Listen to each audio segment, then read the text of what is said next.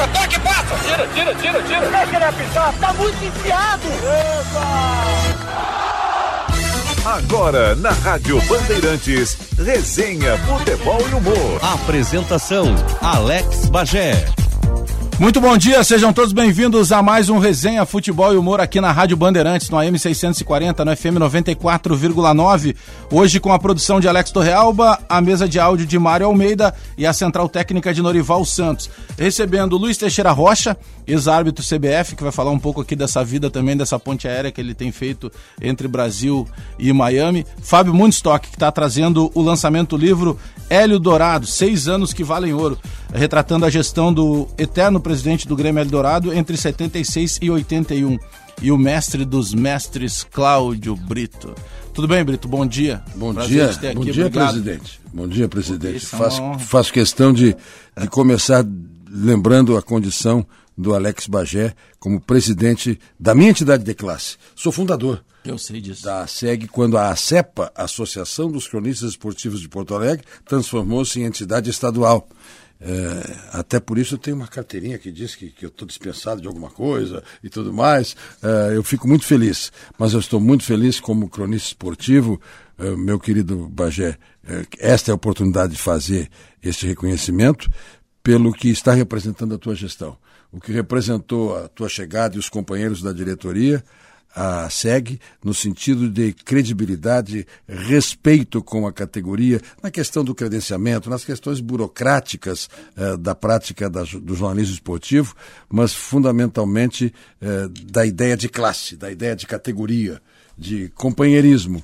Eu quero fazer esse depoimento aqui, neste momento, eh, dando conta do meu reconhecimento como o titular da matrícula 120 da nossa SEG. Já vê aqui quantos. Você quantos... imagina, a minha é 1976. Pois é, a minha matrícula é a 120. Então, uh, muito feliz em estar uh, com essa carteira já tão antiga uh, ao teu lado. Numa gestão que está sendo vitoriosa. Conta comigo para o que precisar. o presidente da SEG não, não convida, ele convoca a hora que quiser. É, ok, isso. Obrigado pelas palavras e é um prazer, uma honra muito grande te ter aqui. Muito obrigado pela tua disponibilidade, para tudo que tu representa. E eu não lembro se eu já te falei isso uh, pessoalmente, mas se, se, falei, repito, se não falei, falo pela primeira vez, porque eu falo isso para muitas pessoas. Tu é responsável muito por grande parte da minha carreira. Olha aí. Porque eu lembro que e o Vini, o Vini Brito tá aqui com a gente.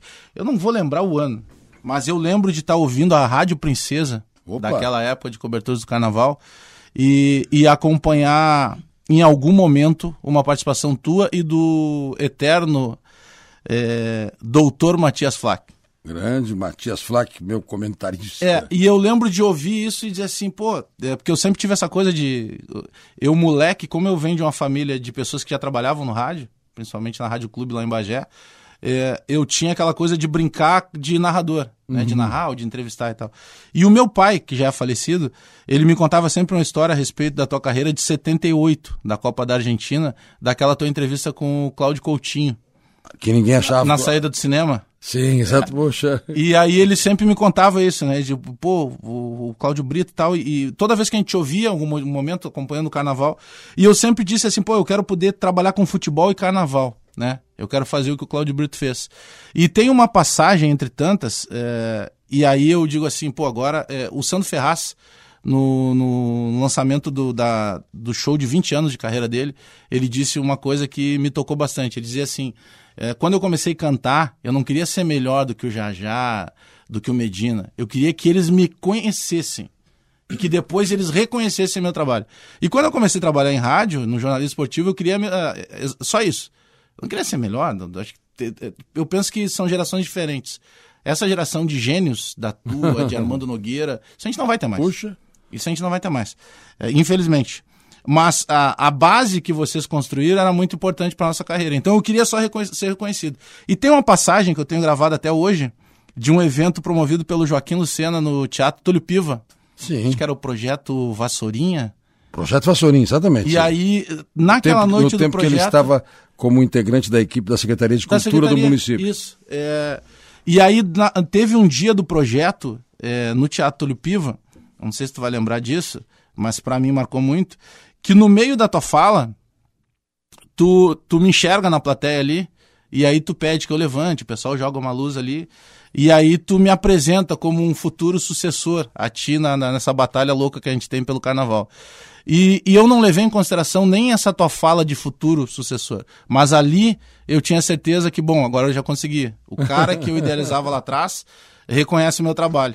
Então, eu, eu, eu sei que eu nunca te disse isso, mas estou aproveitando esse momento aí para te ter uma noção da importância que tu tem entre tantas e tantas carreiras, né? O meu caso é um, deve ter acontecido mais outros Muito tantos. obrigado por tudo isso, Bagé. Olha, eu fico muito feliz, especialmente porque um conteúdo que nos diz muito de perto e nos nossos corações tem muita repercussão, o Carnaval, uhum. está aqui sobre a mesa neste momento em que nós estamos demonstrando que é possível sim combinar a cultura popular do Carnaval com o esporte, com o trabalho do jornalismo e tudo mais. E eu quero só completar para que o ouvinte que não lembra disso ou que não tinha ouvido falar fique entendendo o que significou a entrevista do Cláudio Coutinho que tu referiste, eh, foi o seguinte: a seleção brasileira na Copa de 78 lá em Mar del Plata, e foi depois do jogo contra a Suécia, o jogo que terminou Uh, em que um gol do, do, Brasil não valeu, porque disse a arbitragem que a bola, quando viajava, já tinha estourado o tempo. Ele apitou o fim do, o fim do primeiro tempo com a bola no ar, uh, e aí perdemos um gol e a seleção brasileira desapareceu. Ah, na concentração de Vila Marista chegou a imprensa do Brasil e não tinha seleção brasileira. Onde é que eles foram? Era dia de folga, ninguém se deu conta, achou que todo mundo tinha Uh, ficado por lá, jogando uma sinuca, saíram todos da concentração. E ficou aquela coisa, onde foi a seleção brasileira, e eu tinha informação privilegiada assim, o Coutinho fez amizade comigo. Eu acompanhei o Coutinho na preparação da seleção, contratando hotéis, contratando táxis, ele, o Mário Travalini, que era o supervisor, eu acompanhei esta viagem de preparação oito meses antes da Copa do Mundo. E aí nos aproximamos, o fato dele ser de Dom Pedrito, todas as histórias do, do, do Cláudio Coutinho. Além do que, o Batista ficava com o meu gravador um gravador grande, eu tenho até uma foto aí, eu e o Coutinho, aquele gravadorzão com a fita cassete. Eu, quando terminava o dia de trabalho, deixava o gravador com o Batista. E o Batista, no dia seguinte, me entregava uma fita cassete cheio de gravações que ele fazia na roda de sinuca, no almoço, etc. E era um trabalho diferenciado. Então eu tive aquela informação. Olha, nós estamos todos em um cinema. Por quê? A TV a cores já existia da Argentina para fora. A Copa foi transmitida a cores, mas a Argentina não.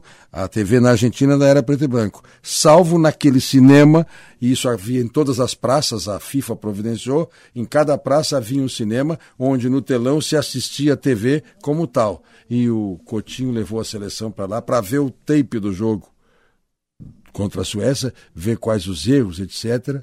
E estava lá só a seleção brasileira e o Coutinho. E o Batista me deu o toque, e o, autorizado pelo Coutinho, avisa ele. Tá, e eu fui. É essa história que tu conta. Quando eles estavam saindo do cinema, eu meti reportagem neles. No tempo que para fazer uma, uma ligação telefônica de Mar del Plata para Porto Alegre tinha que esperar três horas. Tudo era mais difícil. ah, a gente pedia a ligação e a Entel, três horas depois, te dizia: Senhor, eh, a chamada para Brasil. Era uma loucura.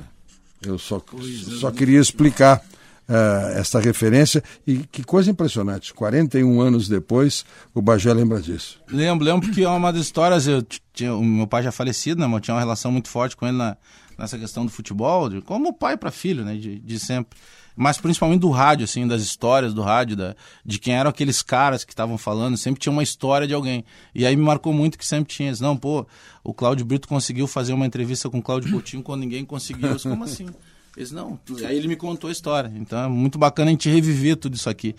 Fábio Mundstock, é Hélio Dourado, Seis Anos que Valem Ouro. É um livro que já que conta, inclusive, com o prefácio do presidente Romildo Bolzan Júnior. Né? Bom dia, é um prazer estar aqui com vocês.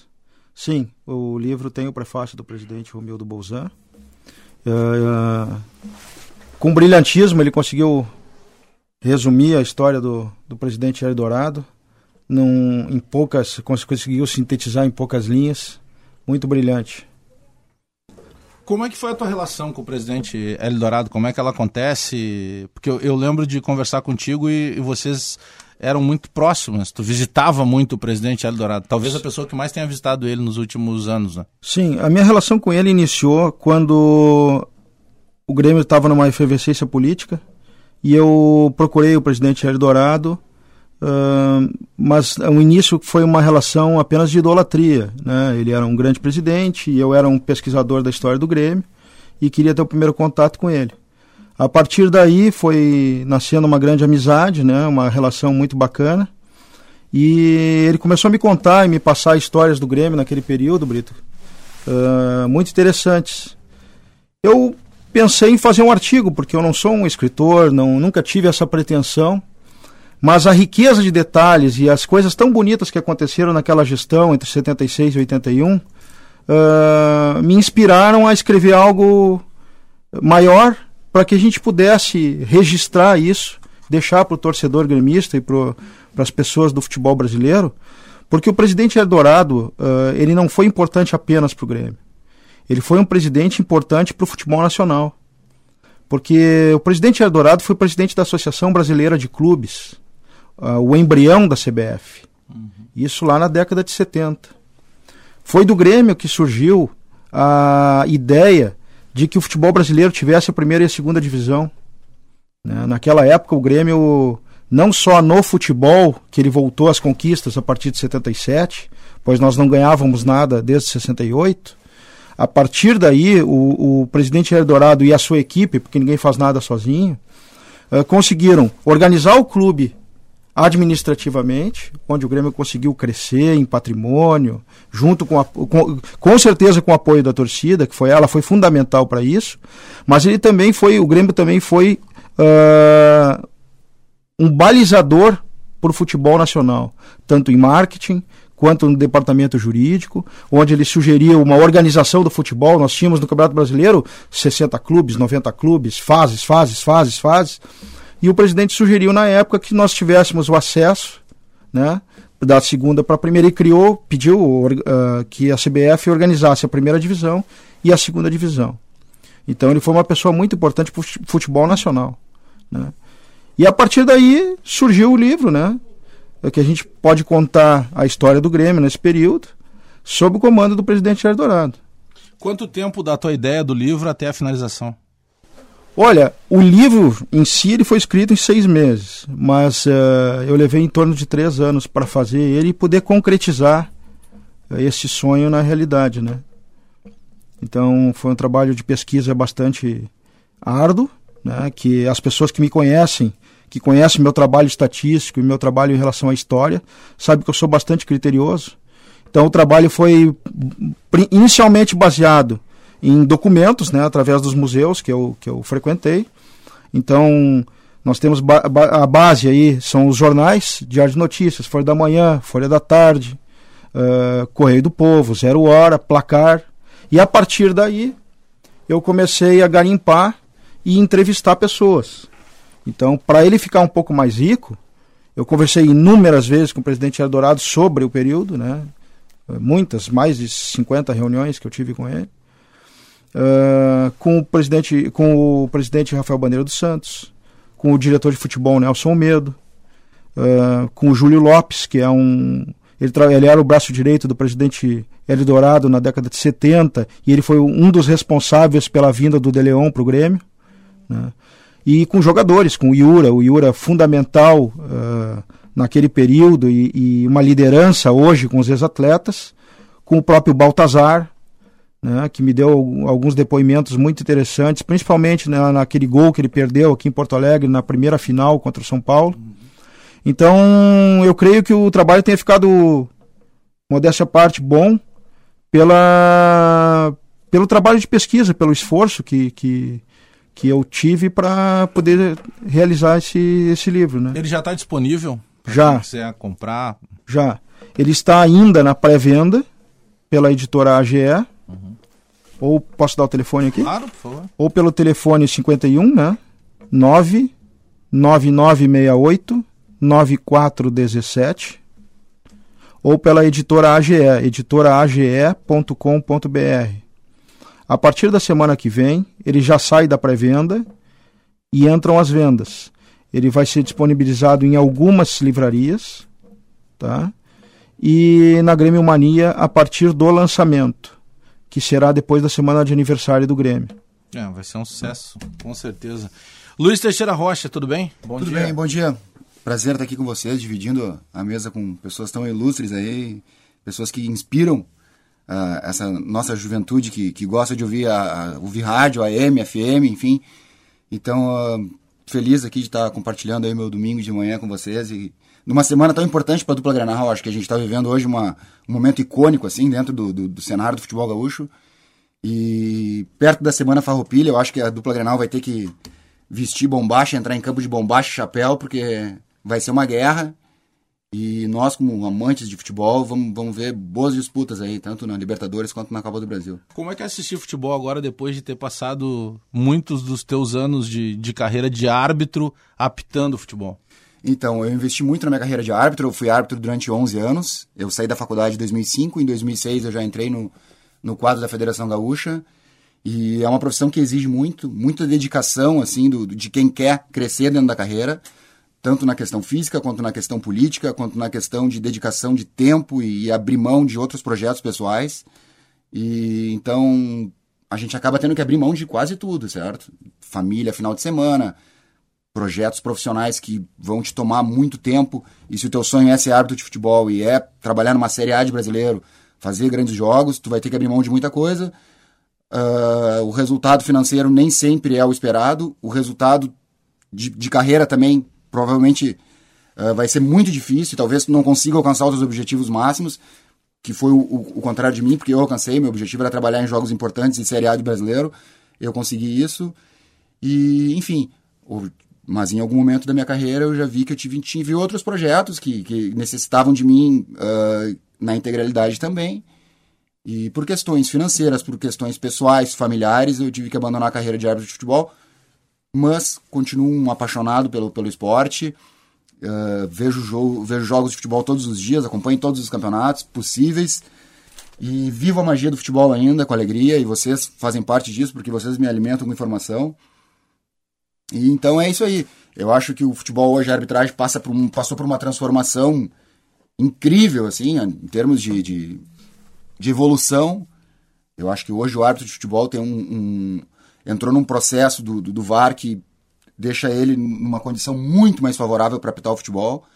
Abriu o mercado para ex-árbitros, para a, a, equipe de arbitragem hoje ela é formada por, por muitas pessoas, não é mais um trio ou um quarteto. E isso também dá um, um subsídio importante, tanto para quem está escalando quanto para quem vai entrar dentro do campo.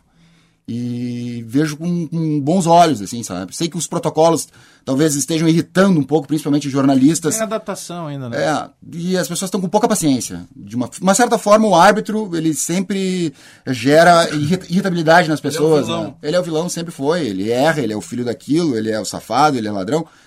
Mas hoje o árbitro não precisa tanto daquela convicção instantânea de acertar um lance.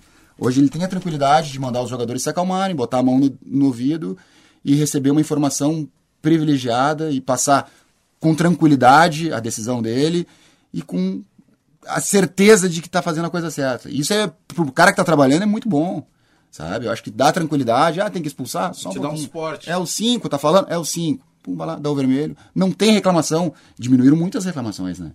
Claro que o futebol perdeu um pouco de dinamismo. Hoje em dia a gente tá, não está acostumado com esse sistema ainda de sair o gol, tu comemorar o gol e ter que esperar um voltar. tempo, e aí o cara botar o dedinho no ouvido, e aí tu fica naquela. Aí o cara dá o gol, tem que comemorar de novo o gol. Então, assim, o futebol está passando por essa transformação. E que, que interessante que a gente está podendo uh, ver isso aí com olhos otimistas, né? Que vai aumentar a justiça, vai aumentar a capacidade de, de, de, de os clubes uh, entenderem que o árbitro de futebol, na verdade, ele está ali para apitar o que ele vê e o que ele recebe de informação. Ele está ali para acertar, ele não está ali para errar. Sabe sobre que... isso, eu ia te perguntar ah. até, é, como é que é viver todas essas modificações? Você acabou de falar aqui, por exemplo, a Copa de 78, uhum. É, o, tinha aqui no cinema para poder ver colorido. Hoje essa tecnologia maluca que está tudo na palma da mão. A, a, chegada do VAR, como é que tu, tu vê Bom, isso assim? Veja só, tem uma história bonita no, no futebol do Rio Grande do Sul. Lá em Rio Grande, eu não sei se foi o São Paulo, se foi o Rio Grande ou o Rio Grandense, onde jogava o Carruíra. Foi o São Paulo. Carruíra era um ponta direita do São Paulo, de Rio Grande, e certa feita, contra um adversário, formada a barreira, o Carruíra vai bater uma falta. O Carruíra bate a falta, a bola bate na quina da trave e vai embora. E o árbitro já de costas para o gol, apontando o centro do gramado. Os caras, pô, não foi gol, não entrou, não sei o que. Não, não, não. Dali o Carruíra nunca perdeu.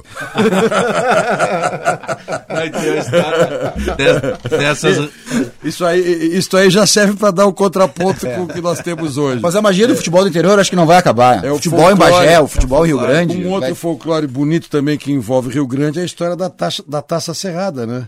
Ah, teve um campeonato que nunca terminou, tinha que jogar um jogo extra, um terceiro jogo, e nunca saiu o jogo, e os caras, eh, bom, então faz o seguinte, vamos cerrar a taça, cada clube fica com a metade da taça, tá? Um deles tem na, na parede lá, no seu museu, meia, Meia taça. taça. Então, eh, são, são, são outros tempos, efetivamente.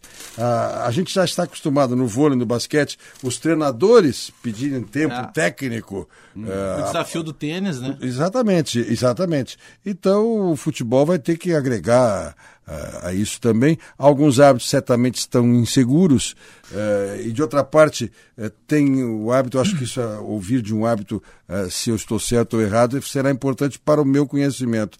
Eu imagino que o, o que não pode acontecer é o árbitro, o titular da arbitragem, o que está com o apito ali trabalhando no campo, se tornar dependente do VAR. Ou seja, eu vou afrouxar porque qualquer coisa eles me avisam lá de cima. Eu acho que não. Eu acho que especialmente o espaço da interpretação não pode ser eh, vencido.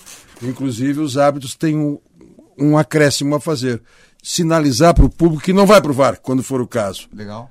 Bate, por exemplo, a, a questão do pênalti é muito na interpretação do árbitro. Ah, discutir se bateu, se não bateu, e, e ele, como fazia seguidamente. Aliás, é um sinal da arbitragem, vocês eh, eh, têm estes sinais como regulamentares, quando o árbitro põe as duas mãos para baixo e manda seguir a jogada, porque apesar de ter havido um tranco ou coisa parecida, a falta não houve ou alguém levou vantagem. Então ele faz isso. Sinalizar, de repente ele pega, marca, bota o dedo ali e faz assim para o público. Que não. Bota o dedo no ouvido e faz um não, e a, o que, que significa isso? Autoritarismo do árbitro? Não. Ele está sinalizando que dentro da regra eu estou usando o espaço da interpretação. A convicção do isso que ele não, tá fazendo. isso não, po- isso não pode ser vencido. Brito, mas em cima desse comentário teu, vocês não acham que, de um certo modo, os árbitros estão obrigato- ah, demasiadamente abrindo mão das suas decisões? Pois é o que eu estou dizendo. pra- pra- pra que- É que uma coisa tem que ser entendida, né? Eh, O árbitro às vezes enxerga uma coisa dentro do campo e ele tá enxergando com a frequência cardíaca dele a 150 batimentos por minuto. Claro. Às vezes ele tá com uma, uma intensidade de, de, de, de ansiedade mesmo, assim. E no momento que ele recebe uma informação, ó, vem dar uma olhadinha aqui. Porque assim, ó, por mais convicção que tu tenhas, tu não pode brigar com uma imagem. A imagem sempre vai falar mais forte do que, do que a tua decisão. Não, eu concordo convicção. contigo. Então, Eu- às vezes, assim, tu tem que abrir mão um pouco da tua energia de demonstrar convicção e acabar tentando acertar. O objetivo da arbitragem hoje é acertar todos os lances possíveis, certo? Acabar com as injustiças no futebol. Não é acabar com a magia do futebol do interior, não é acabar com aquela, ah, com aquela hum, paixão do torcedor. Mas hoje, a proposta do VAR é acertar e passar a convicção do acerto, mesmo que isso demore 20 minutos, mesmo que isso gere prejuízo para a televisão ou gere nervosismo para a torcida. Esse primeiro momento, é, eu acredito que o processo seja acertar. Um detalhe importante, né? Nós, cronistas esportivos, fizemos VAR há muito tempo, né? Exato. Porque é, é muito fácil na cabine tu assistir quatro vezes o replay e dizer ele errou no tempo em que não havia o VAR e o árbitro tinha que decidir naquele momento como eu quero que, que seja na E ocasião. que ele eles- nem tinha da jogada aquele ângulo de visão nosso do não, monitor. e, Exato. E, e nem o, e nem o tempo para ficar debatendo. E nem a O- tranquilidade de absorver. Hoje o árbitro tem o, tem, ele tem o seu replay. Então, eh, eu, eu só digo isso, que fique claro para o torcedor o momento em que o árbitro usar a interpretação, que é o seu métier e é o espaço que a regra lhe dá. Exato. Ah, inclusive, no próprio regulamento do VAR, tem aqueles que estão excluídos porque é espaço da interpretação. Exato. É. Então, que o árbitro sinalize para o público. Não, ele não desdenhou do VAR, ele mandou tocar direto por isso ou por aquilo, não. Ele sinalizou para o público que a interpretação. Não sei, pode até se combinar um sinal, ele faz que não, botando o dedo na, na orelha para dizer que não vai ouvir, e bota no peito. aí Ou então, ou então é, marca aqui, com o dedo ele aponta o local onde ele quer que a bola pare para ser reiniciado o jogo, por uma falta ou o que seja, e bota a mão no peito, como que diz, é minha. Esta é minha interpretação. É da regra. Se ele interpretar equivocadamente, é do jogo. Exato. Eu só penso que muito da discussão em cima do VAR é pelo fato da demora. Porque hoje eu tenho cinco árbitros de campo, né? A Premier League tá mostrando Sim. que pode fazer diferente, É, né? cinco Tá árbitros de mais vídeo rápido, tá jogado no telão. e mais um árbitro coordenador da equipe de vídeo. Então, e cada, cada integrante do VAR, ele tem uma tela específica. Né? Eu acho que em algum momento, embora seja uma adaptação, a gente esteja começando esse processo agora, eu entendo que está um pouco demorado isso. É, Mas e- o telão, eu acho que ia ser um, um processo bacana, né? Mas é, a- Eu acho que até de marketing, eu acho Mas que o- alguma empresa assumir O Leonardo Gaciba, que hoje é o, é o, é o chefe da arbitragem brasileira, ele disse durante a semana em uma das entrevistas que é, isso no Brasil ainda não é possível porque nem todos os estádios têm Tem a chance do a, telão. a chance do telão, né? As, as principais arenas. E ele quer que seja igualitário, fazer né? Aí Na, teria que ser na todos. Pedra Moura, por exemplo. hein? E ele quer que Ou no seja Estrela algo d'Alva, que é o meu estádio lá, né? Lá eu sou Tu, Guarani. sa- né? tu sabe que, na- que, que, que, que- que no Estrela d'Alva, no Estrela d'Alva tem uma história de rádio inesquecível. O teu saudoso pai eh, deveria estar lá quando isso aconteceu. Eu estava lá numa transmissão com Holmes Aquino, Sim. o grande operador, o grande técnico que Papai do Céu já nos levou. E nós estávamos com uma dificuldade de retorno. Naquele tempo, contratava a linha da telefônica Instalava um poste lá. Aí instalava a linha, exato, um poste para puxar a linha, vinha aqueles fios para dentro da cabine, quatro fios, que era para ter transmissão e retorno. E no mais era o seguinte: um rádio transglobe bem grande na mesa do, do, do- do narrador, sintonizando, geralmente em onda curta, uma rádio de Porto Alegre lá em Bagé, botava na onda curta para fazer o retorno. Por essas coisas, eh, eu estava com uma dificuldade terrível. Eu estava na goleira, tu que conhece mais do que ninguém, cabine do Estrela d'Alva, eu estava na goleira da esquerda. Tá? É, era um pouco espaço de arquibancada, eu até nem tinha arquibancada atrás da goleira, ou se tinha era pouco, pouca gente. Lá ao lado da goleira, os repórteres. E eu não tinha, o retorno estava ruim, e Holmes Aquino me puxou um cabo, um fio, da cabine até o aramado do alambrado. E ali ele, fiozinho desencapado, tal coisa, botou no aramado e o arame conduz o, o, o áudio. E lá perto de onde eu estava, um outro fiozinho vinha do mesmo arame até o meu ouvido para eu ter, claro, péssima condição, um, um som com descarga, tudo, mas eu tinha o retorno. Mas uma engenharia para conseguir, né? No Estrela d'Alfa. Isso me aconteceu no Estrela é- d'Alfa. era um gênio, né? Pra- Ah, não, mas o, eh, tinha que ser em Bagé, né? Isso é, isso é, isso é proeza para Bagé. isso é proeza para Bagé. sabe que a gente vai lembrando aqui de alguma, algumas resenhas. É, eu lembro de um jogo teu, Luiz, é, lá na arena do Lajadense. Lajadense Inter. Não faz tanto tempo assim, até porque é recente a arena. E tu tá apitando e o teu quarto árbitro é o Marcos Gonçalves. Sim. E aí é, tem um lance, o Lauro, ex-goleiro do Inter, era o goleiro do Lajadense. E o Lauro sai numa bola é, e o lance é fora da área. Não, o lance é quase na pequena área. Quase na pequena área. É. Eu sei que tu marca. Eu marco o pênalti. O Dourado o se atira. Isso. E ele já tinha amarelo. É. O goleiro sai assim pra catar a bola nos sem pés VAR, dele. sem VAR. E aí o goleiro tira o braço na hora, ele se atira. Bah, um lance complicado de enxergar, porque ele tá muito próximo à linha de, de fundo. Na frente do quarto árbitro. Meu quarto árbitro tá ali de braço cruzado. Ai, É. barbaridade. E aí eu pimba. Bah, o lance foi cinematográfico. É muito é muito assim. difícil tu não marcar um pênalti naquele lance ali. E aí eu marco o pênalti, e aí eu olho pro meu quarto árbitro, e o quarto árbitro me olha, e eu já vejo, não foi pênalti. E aí eu desmarco o pênalti da hora e já dou escanteio. tá entendendo? Então, assim, às, às vezes o futebol eh, exige da gente a convicção, sim. Claro. Só que tu não, não, não vai precisar mais ser o árbitro pra apitar o baguá. Eu apitei o baguá. Não é qualquer árbitro que chega ali, pisa naquele Tá campo louco. e apita um, um clássico lá. Entendeu? É bem complexo. Api- Apitei, inclusive, sem quarto árbitro, um trio. A gente foi pra lá, chegou de carro. Quando eu desci do carro, eu tava chegando no estádio, bem bonitinho, com a minha mochila, e já vi que o negócio não era bacana. Já, a torcida já veio, começou a me incendiar. Pô, eu digo, eu vou pedir escolta policial agora pra entrar no estádio, tá entendendo? Não é pra sair, é pra entrar no estádio.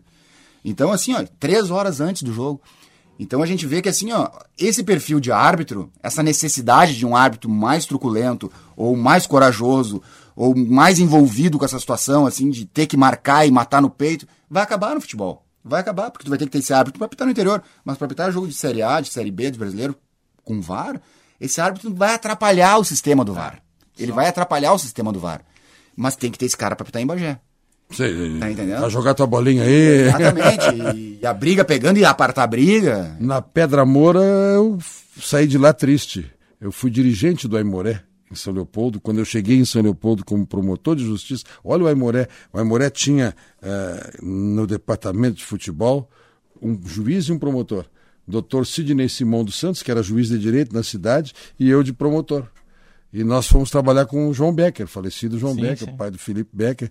Eh, e eu fui certa feita, inclusive, com a delegação na, na condição de chefia. Seguidamente eu chefiava a delegação porque o, o João Becker viajava só no dia do jogo e eu viajava com todo mundo. Nós fomos decidir com o Grêmio Esportivo Bagé a vaga final e voltamos de lá na segunda divisão. Perdemos para o Bagé na Pedra Moura. Isso é 1986. Coitado do árbitro. Ah, Imagina a fumaceira. Agora o detalhe é o seguinte, ó. Tu gosta de carnaval, vocês são apaixonados pelo carnaval. Eu quero saber se vocês já desfilaram Opa. no Rio e foram campeões. Ah, tu tá Ah, tu pois é. isso? Eu fui uma vez só. E aí fui e fui campeão. Já desfilei, mas vou quem? mais. Por quem? Salgueiro, 2009. Olha aí. Tá, então assim, o, ó. o Brito é Mangueira, eu e o Tá. Vinícius Brito somos mocidade. Enredo do tambor, né? O, o- o É, 2009. do tambor. É. Não, eu sou, eu sou Portela no Rio. Ah, é verdade. e Ni- Mas em Nilópolis eu sou beija-flor. Ah, bom, então. Tu entendeu Sabe essa? que eu, li- eu linko muito a tua imagem. A, a gente tem que ir pro intervalo, na sequência a gente vai voltar. Tu Eu quero falar disso com o jamelão. com a mangueira. Por causa do sabe? jamelão. Por causa do jamelão, por causa daquela coisa, da, a cabine número um da transmissão da tua época de tantos anos de, de Rádio Gaúcha. Por quê? Porque o, o, o jamelão passava ali.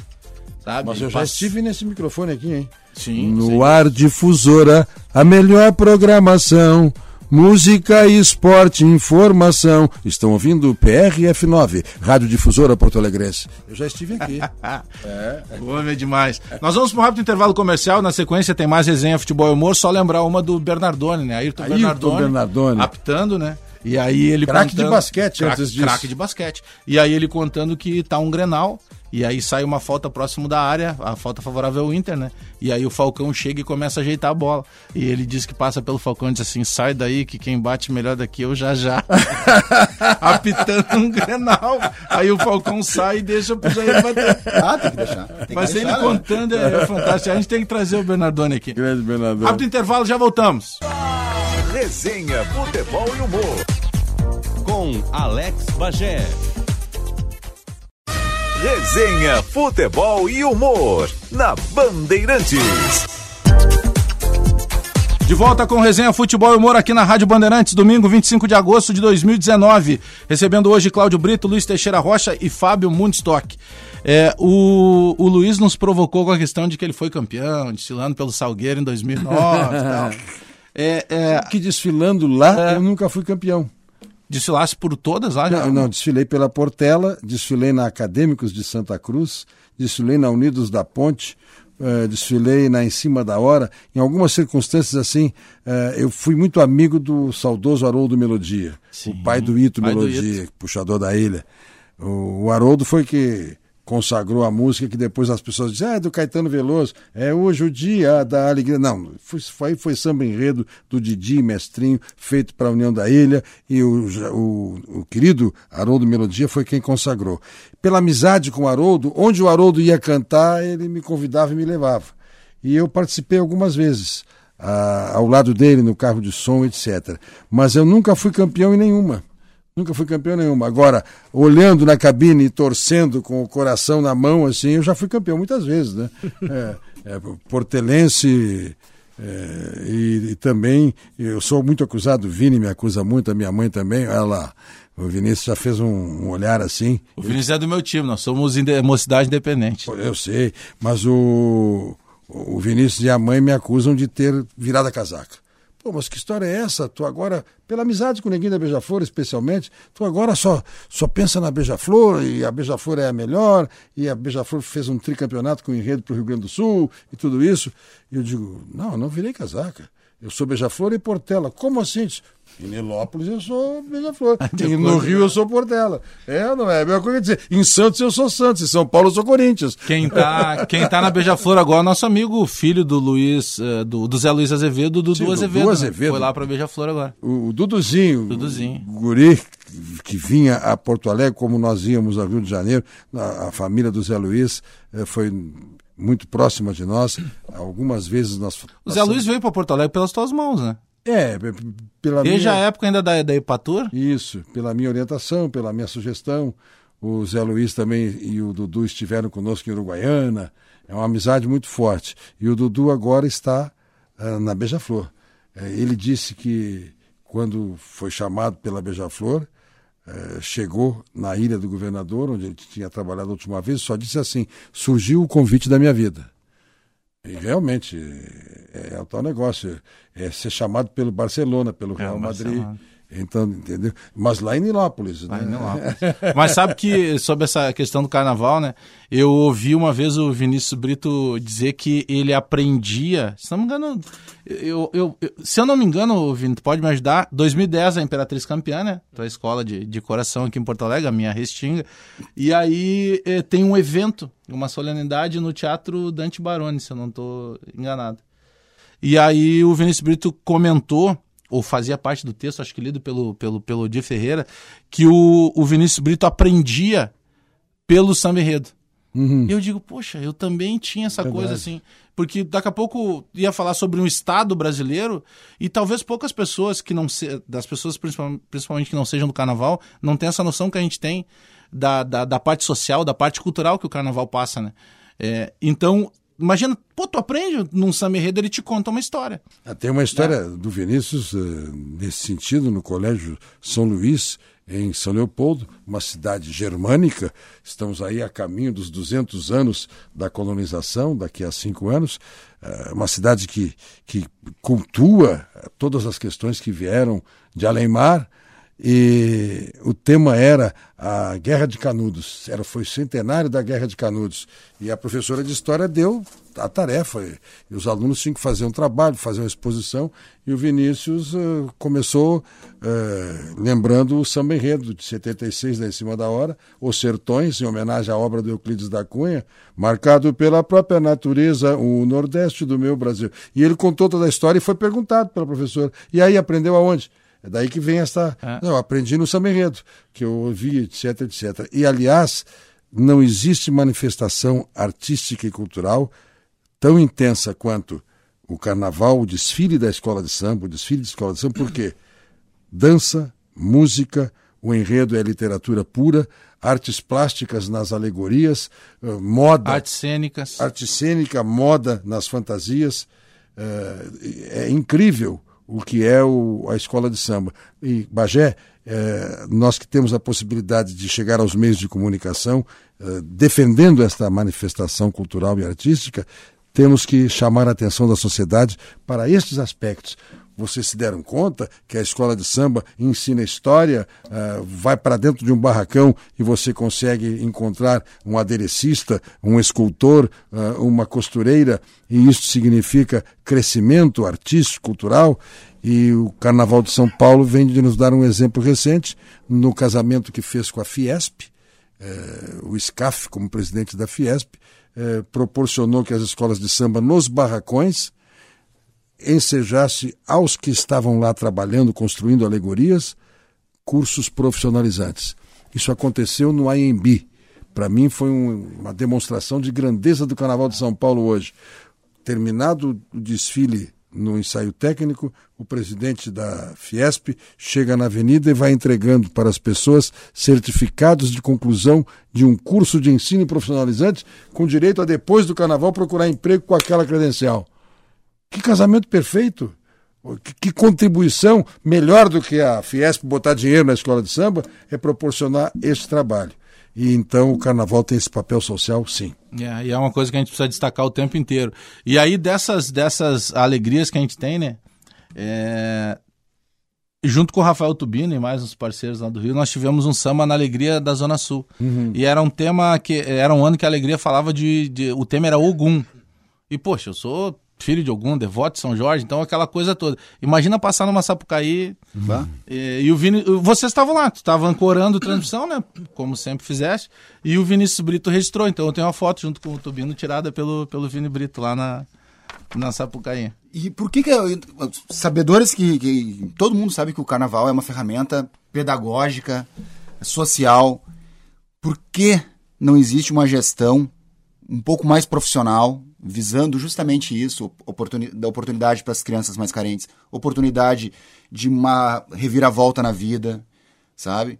Por que, que não existe? Por que, que eles pegam o presidente de uma escola e transformam ele num representante, em vez de procurar um gestor, alguém que faça o carnaval crescer como um todo? Eu não consigo entender esse tipo de coisa. Este é o Outra coisa que eu não entendo é, uma- é assim: vocês são especialistas em futebol e carnaval. O que acontece com Nico Lopes e Luan? Falta carnaval no corpo deles ou é excesso de carnaval? O que, que é que os caras têm que os caras não conseguem? pergunta. Tá falta- Eu, pra mim, falta carnaval. Pra internar será que foi eles. carnaval demais, Temos que internar eles num carnaval. E trazer de volta. Pelo amor de Deus. Né? Socorro, os caras vão afundar a dupla Grenal agora. Estamos só precisando deles, eles estão com as boias nas mãos, assim, aí não jogo pra, pra te salvar. Tô errado? Não, é, É, eu, eu, eu como, eu, eu como sou defensor, é, a minha cabeça de, de, de- de futebolista, a minha cabeça de futebol é futebol tosco. Eu também. Eu sou do Gostei. futebol, eu sou do futebol tosco. Eu boto quatro na frente da, da área e um lá na frente para cabecear e fazer gol. É, Fernando Carvalho. É o pensamento do, Fernando- do presidente Fernando Carvalho. Né, Se ele pudesse, ele levava mais um volantezinho ali, colocava pra ajeitar. Mas são as coisas do futebol. O meu pai, por exemplo, ele não conseguiria viver nessa época. Agora que o goleiro faz a reposição com as mãos, pra ele é estilo de Bagé, tinha que quicar a bola duas vezes e Olha dar um aqui, balão ó. pra frente. Alô Falcão, meu querido amigo, meu ídolo, bola. Estamos tentando trazer ele aqui. Alô, se estiver nos ouvindo no Chile, alô Figueroa. Tanto Figueroa como Falcão não seriam o que foram não fosse o Caçapava. Entre os dois. O Claudião tem essa tese. Olha aí, o Caçapava na frente da área, ah, tanto dando respaldo para o Falcão, como dando respaldo para. O pilar, né? É. Agora, sobre isso, tu imaginando Caçapava e Falcão, dá para lembrar uma história rápida do Elton Festerseifer, o alemão Elton, quando chegou no Botafogo e foi para o primeiro treino. O Elton está treinando na- ali na cabeça de área, camisa 5, tal e coisa, e o companheiro dele na camisa 8 é nada mais, nada menos que Gerson. tá? Na terceira matada e dominada do Elton, que a bola saiu de, de rosca, de rabiosca, o, Gerson chegou no alemão e disse assim, alemão, vamos fazer o seguinte, pega ela, toma, bota o pé em cima e espera que eu venha buscar. Tipo, faz o teu trabalho que eu faço o Eu meu. venho aqui buscar o meu para levar ela redonda. É, Então, o Caçapava fazia todo esse serviço e entregava redonda, bonitinha, pro Falcão, Era o pro protetor, né? Jair. Figueiredo que quase jogou no Grêmio em 79. Não, não, Por eu, um eu- eu detalhe. não, eu não teria É. sofrido essa maldade. Por um detalhe, ele não fechou o contrato com o Grêmio. Através do presidente Era Eldorado. na gestão do Sim, presidente claro, Eduardo, sim. claro, claro. Mas foi por uma negociação frustrada de última hora, por pouco ele não jogou no Grêmio. Imagina o alvoroço que seria. Claro, é, é histórico da dupla, né? Grandes jogadores que atuaram pelas duas camisas. Mas principalmente jogador icônico como era, como foi o Figueiredo pro Internacional, né? Geraria o. Nessa, nesta época aí, o Grêmio fez, contratou jogadores muito importantes, até a nível internacional, mas algumas contratações quase deram certo. O Rivelino, por duas vezes, esteve acertado com o Grêmio e não veio, porque na época ele jogava na Arábia. Então também foi um detalhe, ele quase veio para o Grêmio. O Figueroa também quase veio para o Grêmio. Então naquele período, o, o bacana da história é que a gestão pensava muito grande, muito além dos pagos. né? Eh, isso é uma lição que deixa pra gente, porque o livro conta tra- a a trajetória do Grêmio Mas ele conta fatos históricos, eh, Bagé, que hoje não existem. Então, existia naquela, naquela ocasião uma preocupação com o novo torcedor, o torcedor do futuro. Então, o Grêmio instituiu naquela ocasião a entrada gratuita de meninos, de crianças abaixo de 10 anos de idade. Uma coisa que Grêmio e Inter não conseguiram fazer adequadamente, outros esportes. O ginásio Davi Guzmão foi se esboroando e não tinha mais significado. Uh, o ginásio, o gigantinho está aí, é uma ruína. Uhum. É uma ruína o gigantinho. Pelo amor de Deus. Brito, tu sabe que E a é... força das marcas, né? Para que alavancasse os outros esportes. É, é, um ponto extremamente interessante. Há pouco por... eu encontrei aqui o Paulette, craque do crack. futebol. Jogou pelos dois? Jogou pelos é. dois. E jogou pelo meu gondoleiros. O Grêmio e Inter chegaram a ter mais Campeão de 40 esportes Pelé, amadores. Exatamente. Grêmio e Inter chegaram a ter mais de 40 esportes amadores. Sabia que Grêmio e Inter tiveram boxe? Grêmio e Inter tiveram um departamento de boxe.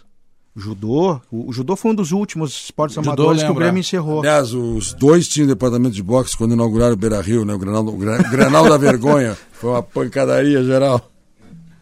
Mas, mas é, é, esse é um, é um histórico que a dupla sei também se hoje é falta de interesse, o que, que pode estar acontecendo. Porque as marcas são muito fortes hoje, Pelo mais organizadas, de Deus, né? De Imagina Deus. o cara representando um Inter, representando um Grêmio. É que eu acredito esporte. que os a clubes. tentou isso, né? Um clássico, imagina um clássico de basquete, do vôlei, um não, Grenal. Para um pouquinho.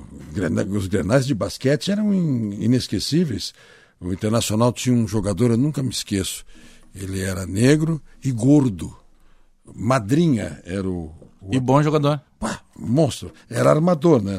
Ele não tinha só pela descrição que eu fiz, ele não tinha como subir e dar uma enterrada. Sim, exigir velocidade Mas ele era um armador fantástico. E era também na frente do garrafão, ele era uma parede para o adversário que não conseguia fazer uma, uma articulação, uma jogada. Petrópole, eh, Gondoleiros, ter... o Teresópolis chegou a ter também. Mas o Internacional e o Grêmio disputavam o basquete, disputavam o futebol de salão. Disputavam vôlei. Sim. O Teresópolis foi muito forte no futebol de sim, salão, né? Sim. E o, o, o futebol de salão uh, da dupla Grenal, eu vi, eu trabalhei em, em jornada esportiva do ginásio do Grêmio, superlotado. O Internacional teve a seleção brasileira de, de futebol de salão dentro de casa, saudoso Dárcio, que veio do Palmeiras para Porto Alegre, companheirão aí do Noveleto, eh, trabalhava com, com, música, com discos e tudo mais. O Darcy foi um grande jogador. Foi quem trouxe o PC, que hoje é treinador do Emoré, para o Rio Grande do Sul, para o futsal. O campeonato mundial, eu tenho um medalhão em casa, como todos os repórteres que trabalharam naquela cobertura receberam do Campeonato Mundial de Futsal no Gigantinho. Gigantinho. No Gigantinho. Uma, uma lástima que. É, o time campeão mundial não existe. O Grêmio não, teve vários ícones, não sei se vocês se lembram. Não sei se vocês se lembram. Volmir Herbstreit correu com a camisa do Grêmio maratonas. Ah, também tinha isso. O, o, o Cor, Thomas Cor, foi um dos, o maior tenista do Brasil. Ele eu, jogou com a camisa do Grêmio. No ginásio do Petrópolis Tênis Clube, eu tive oportunidade de narrar, olha só o meu peito, o Grenal de tênis Edson Mandarino contra Thomas sim, Koch. Sim. Thomas Koch jogando com a camisa do Grêmio e o Edson Mandarino. Histórico. Exatamente. Pô, o maior enxa... Ao meu lado estava narrando pela concorrente o Pedro Carneiro Bom, Pereira. Eu já sei quem vai fazer o teu livro, né? Não pode ser outro que não seja o teu filho, Vinícius Brito, que é jornalista. Brito, o maior Mas enxa... tem coisa aí, bolinha, Vini. Bolinha no ar, raquete batendo no fundo da quadra. Dá lá vai fazer vários volumes, hein? O Mequinho, o maior enxadrista do Brasil. Sim. Ele uh, uh, disputou campeonatos com a camisa representando o Grêmio. Né? É que os clubes deixaram de ser clubes sociais. Exatamente. Esta é a diferença. Por isso que eles abriram mão dos esportes Bom, amadores. O Grêmio já foi quadra de escola de samba. Quando o Bamba da Urgia deixou lá o antigo campo do Forceluz, lá na Timbaúva, uhum. uh, ali então o, o, Bamba ficou meio sem lugar e o Everaldo, que era bambista uh, e grande figura do Grêmio, conseguiu para o Grêmio, para o Bamba, ensaiar na área de estacionamento do Olímpico. Eh, perto do, do, do, campo de treino, até porque tinha também com o Everaldo uma banda de carnaval. O Grêmio tinha. Olha mais isso. O Grêmio tinha uma banda carnavalesca que saía no, nos desfiles com o Everaldo à frente. E em nome disso houve uma parceria com os Bambas da Orgia. O Ayrton Ferreira da Silva, o grande pavilhão, era bambista. Quem foi teu melhor amigo no futebol? Ah, é tão difícil dizer isso. Sei que deve ter vários, mas aquele cara assim que que, que, que era o parceiro, que é daqui a pouco um confidente? Olha, eu eu eu, tô para te dizer que, que não foi do, do, do, clube ou da arbitragem ou da federação. Eu me relacionei muito bem com, com tantos. O Batista, sem dúvida. É, o Vinícius me lembra bem. É o cara que me entregou as reportagens Sim, que eu tá. pedia para ele fazer. Mas eu tive com outras pessoas relação também, mas claro, muito estreita com o Batista. O Claudião Duarte. O Claudião Duarte. O Claudião jogava tudo isso? o Claudião Duarte teve. Agora, eu ia te dizer que o meu grande parceiro, meu grande amigo em tudo isso, Papai do Céu já levou, Ari dos Santos, que foi o quem me deu o primeiro emprego e depois me trouxe para cá. Eu trabalhei com ele na Gaúcha, trabalhei com ele aqui no tempo que era difusor, o Ari dos Santos, que comandava a equipe de esportes com uma grande sabedoria. Ele fazia escala, mas não se escalava. Isso é fundamental. Mas muito bem. Uh, a amizade com o Cláudio Duarte tem sim muita significação, porque ela transcende o meu tempo de profissional no, no rádio e na televisão, quando eu fui dirigente da Emoré e nós levamos o Cláudio Duarte numa situação inusitada. Eu estava em Santa Maria com a delegação do Aimoré, íamos jogar com o Inter de Santa Maria, naquela circunstância que há pouco eu disse, eu chefiando a delegação. O João Becker chegaria na manhã seguinte. Na véspera do jogo, jantamos no Hotel Itaimbé com a delegação. Daltro Menezes era o nosso técnico. Jantamos com a delegação, os jogadores subiram para os apartamentos, etc. Quando eu chego no meu apartamento, toco o telefone. Arthur Dalegrave. Dalegrave disse: Ô Brito, como é que vai? Tudo bem? Eu estou te tirando o treinador. Como assim? Eu estou contratando o Dalto Menezes. Não, tudo bem então. A gente vai ver isso na semana que vem. Não, não. É agora de noite. Tá saindo daí um carro com ele. Bom, para encurtar a história, então as coisas aconteceram. Eu disse para o Arthur Delegrave, eu aceito porque nós temos um trato com o Daltro. Quando o Daltro foi contratado pelo Aimoré, disse categoricamente na reunião, eu fico com vocês até o fim. E era essa briga para voltar para a segunda, para a primeira divisão e tudo mais. Eu fico com vocês, salvo se o Inter me chamar. O dia que o Inter me chamar, eu largo tudo porque eu quero resgatar isso em mim, na minha biografia. Tá? E o Dalegrave também sabia disso. Daltro, tô te chamando. O treinador do Inter era então o Carpegiani. E aí o Carpegiani caiu na véspera de um jogo e o Daltro veio. Eu digo, como é que eu fico? E aí as coisas se desenvolveram e na manhã seguinte chegou lá. Não foi o mesmo carro. Um carro trouxe o Daltro e outro levou o Claudião. O Claudião para ser treinador do Aimoré. Eu digo, eu não posso ficar ao desabrigo. Eu jantei com os jogadores com o Daltro e no dia seguinte, no café da manhã, eu apresentei o novo treinador. Disse, olha, eu quero apresentar para vocês o nosso novo treinador. Como é que é? O Cláudio Duarte acaba de chegar, etc. Então nós ali estreitamos uma amizade, sim. Uh, eu não tenho dúvida disso, uh, porque nós tivemos a, a oportunidade de conviver ele brinca comigo até hoje. Pô, Brito, me botou numa fria. Porque foi uma, uma época difícil, uma temporada que não foi a melhor. Mas o Claudião, o Batista, uh, no Grêmio, eu fiz grandes amigos. O, personagem do livro, o nosso querido Hélio Dourado, uh, foi um grande parceiro. Uh, tenho histórias inesquecíveis.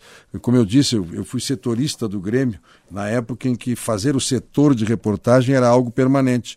Tu era setorista do Grêmio, setorista do Inter, eu setorista do Grêmio Colorado, e os caras sabendo que eu era colorado, e tinha mil histórias ali de flauta e gozação e tudo. E então, lá no Grêmio, eu te diria assim, da minha trajetória no Grêmio, inesquecível, o, o Tarciso, eh, o Ayrton Ferreira da Silva, parceirão o Ayrton eu gozava muito com ele, porque o Ayrton era colorado. O Ayrton nasceu colorado. Foi juvenil do Inter, não foi para o Colorado certa feita, porque o Godoy Bezerra, que era comentarista desta casa, era o empresário, era o representante do Ayrton Ferreira da Silva. E não acertaram as contas, mas o Ayrton chegou a estar com meio contrato Caminhado. pronto com o Internacional. Sabe que tinha uma brincadeira que a gente fazia com o seu Ayrton, né? Eu sabia todo o histórico, eu não cheguei a ver ele jogar, né? Pô, foi um cara que foi indicado para o Santos pelo Pelé, né? Uhum. Pô, atrás aquele zagueiro lá do Grêmio, que é ele que vai nos, nos ajudar. E o meu irmão, Ronaldo Rangel, que é técnico também de futebol, uhum. sempre que passava pela casa do seu Ayrton, a gente passava ali para conversar rapidamente com ele, e o meu irmão brincava com eles: pô, o senhor foi o segundo maior zagueiro da história do Grêmio. Ele disse assim: quem é o primeiro? Astengo. pô, Astengo era um anão chileno, né? E ele ficava enlouquecido. Bom, e não posso deixar de referir Valdomiro Vaz Franco. Até hoje, mesmo fora daqui, é sempre com lembranças. Figuraça. Figuraça. Valdomiro Vaz Franco, porque o Valdomiro eh, passou uma, uma temporada. A, a ascensão do Valdomiro é uma conquista do Gordinho Daltro, que insistiu. A torcida vaiava quando dava o nome do Valdomiro no alto-falante. A torcida vaiava. Depois, hoje é um dos maiores. Aliás, é o jogador que mais vezes é, entrou em campo com a camisa do Inter. Em um detalhe, trazido por um gremista. Então a esperança pro André. Oswaldo então. Rolo. Ó, tem esperança do André. Senhores, o, o Resenha Futebol e Humor, infelizmente, tem só uma hora, então a gente já tá estourando o tempo. Fábio Mundstock, obrigado pela tua presença e a gente vai continuar falando muito aqui do livro El Dourado, seis anos que vale Eu agradeço muito Obrigadão. o convite. Muito obrigado por estar aqui com vocês, com essa mesa de pessoas muito inteligentes. E todo torcedor do Grêmio que quer conhecer um pouco da história, eh, acho que o livro vale a pena, porque resgata aquele sentimento do gremista. né, de um Grêmio grande, vencedor e que estava sempre querendo crescer cada vez mais. E foi. Tudo isso foi feito com a ajuda do torcedor. O torcedor que faz o Grêmio grande. Muito obrigado. Obrigado pela tua presença. Luiz Teixeira Rocha, obrigado, parceiro. Sempre que estiver em Porto Alegre, por favor, passa aqui na casa. Aqui. Uma grande honra dividir a mesa com vocês aí, me senti, pô, um aprendizado hoje com vocês. Tem muita coisa que a gente nem Muita conseguiu história. falar. hein? É. Mas na torcida pela dupla Grenal, eu espero essa semana ver grandes jogos. Quero ver uma batalha, entendeu? Pelo menos um dos dois tem que passar. É na Copa do. Brasil é guerra, tem que ser guerra, batalhar, entendeu? Tipo ba baguá. Vai ter que ser assim o jogo. Valeu, obrigado, Luiz. Meu problema é esse. Para não experimentar a hipótese de perder uma final para eles, eu quero que nenhum dos dois passe. Até Brito, muito obrigado pela tua presença, de coração. É, tomara que a gente tenha espaço e tempo para fazer outras resenhas. Eu não consegui falar contigo sobre uma das coisas que eu considero mais fantásticas da tua carreira. Para quem não sabe, é, o, o Cláudio Brito trabalhou com um monstro dos monstros chamado Chacrinha.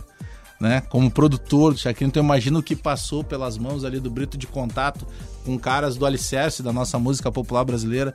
Eu não conseguia ah, falar muito de carnaval, da teu contato com o Jamelão, isso era incrível, que devia causar de ciúme em outros eh, cronistas lá, porque pô, o homem só para naquela cabine ali para falar com, com, com o Cláudio Brito, dormia ali na cabine antes de entrar na, na avenida, deixava a roupa pendurada ali. E fazia mais. Ele dizia assim: Ô Brito, qual é que tá aí na frente? A cabine colocada ali no ponto de arrancada e ele dormindo na cabine, dormindo literalmente. E sem olhar para a avenida, só pra... Qual é que tá aí na frente aí? Ó, tá, tá concentrada a Imperatriz, Jamilão. Ah, então tá, então eu vou descer que eu sou a próxima. É. Brito, muito obrigado pela, pela tua presença aí, valeu demais mesmo. Gratidão. Eu que agradeço o convite e reviver alguns momentos que aqui mesmo, nesses corredores, nessas salas, eu, eu vivi com, com muito entusiasmo. Bom, muito obrigado, agradecido mesmo pela presença de todos, Cláudio Brito, Luiz Teixeira Rocha e Fábio Mas um detalhe importante, é, eu não me aposentei, hein? Não, e eu também não consegui falar sobre isso. Porque imagina o que, que deve ter sido a vida do Claudio Brito a partir de agora, em que ele não fica naquela coisa maluca, né? Porque é, daqui a pouco tá na TV, daqui a pouco tá no jornal, daqui a pouco tá na rádio. Eu imagino que não deu pra baixar a adrenalina ainda. Não, e não parei, e alguma coisa eu vou não, fazer. Nem tem como parar, pelo amor de Deus. Não. Tem, tem, tem alguns que não podem parar nunca. Esse é um dos teus, ca- um dos casos, é sem dúvida nenhuma, o Cláudio Brito. Nós vamos, a partir de agora, com o Domingo Esportivo Bandeirantes. Agradecendo a audiência de todos. Domingo que vem a gente está de volta, 10 da manhã, com mais resenha, futebol e humor, aqui na Rádio Bandeirantes. Tchau.